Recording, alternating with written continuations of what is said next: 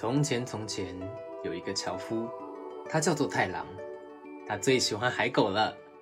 某天，一个明媚的午后，太郎驾着小船沿西行，望路之远近，忽然他看见了一只海狗。想不到海狗虽肥胖，跑得却挺快。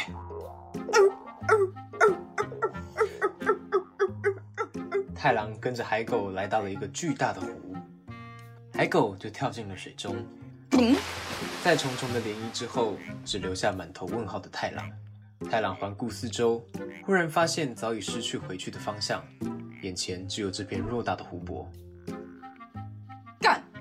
太郎说，他随手捡起一颗石头，用力的往水里丢。咚！他突然听到，哎呀！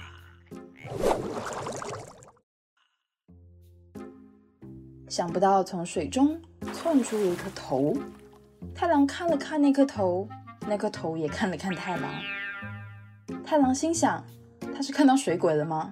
大七月的，可不可以不要那么吓人？啊，你是外地人吧？打到人不会说对不起啊？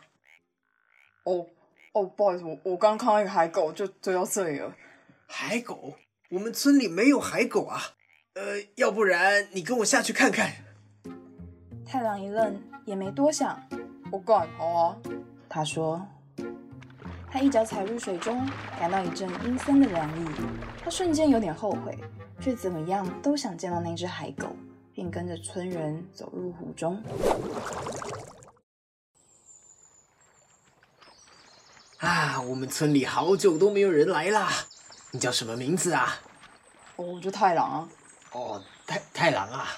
我告诉你啊。在往村里的过程中，太郎发现这个人原来是住在水底下的一个村庄。从他的娓娓道来中，似乎对自己的村庄很满意。他不停说着自己村里哪里好哪里好。一开始，太郎以为他们只是栖水而居的村庄。走着走着，水已经淹到了肚脐眼，太郎才惊觉，这些人是生活在水底下的吗？哎，等一下。你们在水不会死掉吗？村人说，从前他们也是生活在陆地上，后来不久就习惯水中的生活了。当时有些人也因为不能适应水中生活死了，所以留下来的人都是幸运的。太郎听到这番话，有点打消了他看海狗的念头，走起路来畏畏缩缩。村人见状，急说。哎，但我看你这个骨骼惊奇，绝对经得住水下生活。况且，我猜你是水象星座吧？干，很有道理。我水瓶座的。虽然太郎有些怕怕的，但村人都这么说了，他只能带着迟疑的步伐继续往前。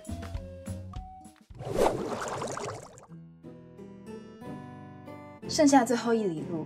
已经隐约能够从水上看到村庄的样子，但太郎想家了，驱使他的不是乡愁，而是一阵尿意。哎，你们在学校都怎么尿尿啊？他问说。哎，这还不简单，看我。唉，